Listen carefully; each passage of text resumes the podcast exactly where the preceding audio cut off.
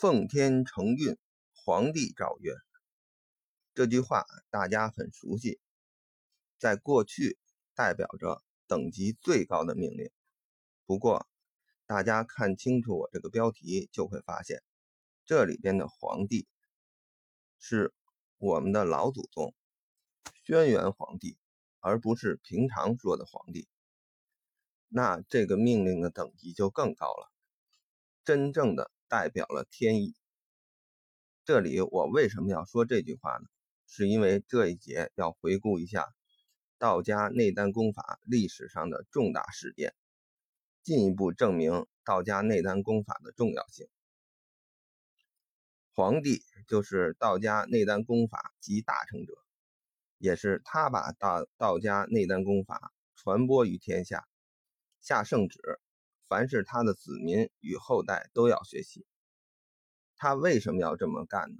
之前我们提到过。《黄帝内经》第一篇《上古天真论》里有记述，是因为皇帝看到上古的人能活一百岁，身体还非常健康，而在皇帝当时的人到了五十岁，身体就基本不成了，所以才问道于广成子，求道道家内丹养生术，让大家按上古之人的方法养生。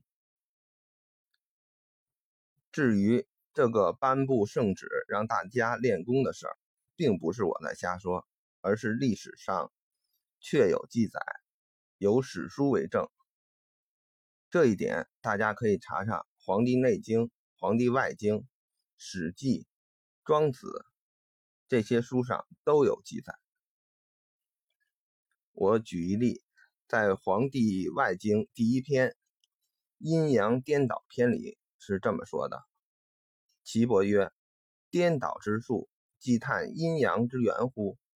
杳冥之中有神也，昏墨之中有神也，视听之中有神也。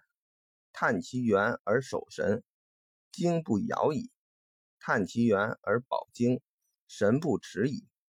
经固神全，行安能避乎？”尾于屈复奏帝前。帝曰：“余哉！载之外经，传世成功，使共闻至道，同游于无极之野也。”这里的岐伯是中国上古时期著名的医学家，被皇帝拜为天师。他嘴里说的颠倒之术，就是道家内丹养生术。这里的尾鱼区。是皇帝负责医学方面的大臣，帝就是指皇帝。这里岐伯给韦玉区介绍了道家内丹术的原理和修炼方法，韦玉区报给了皇帝，皇帝觉得非常好，要求他记载在《黄帝外经》里，传授给大臣和医生们，让他们流传出去，让所有人能听到这些至高无上的大道。共同获得好处，特别是最后一句“同游于无极之野”，这里的“无极”有一层的意思，就是无限的意思。一同游历在无限的原野上，自然只有大家身体都非常好，而且都有很长的寿命才能做到。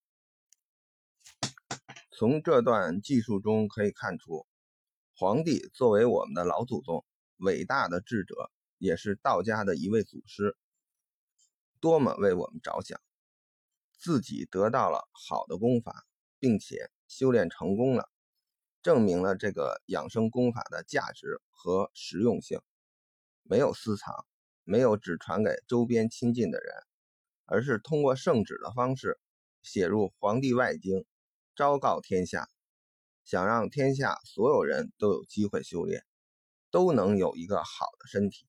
共同过上好日子，这才是千古圣帝，我们中华民族当之无愧的老祖宗，为所有子民考虑，也为后代们考虑。作为中华民族的一员，皇帝的直系后代，我们能不听这位老祖宗的吗？当然不能。所以，一定的要认真的去学习道家内丹功法。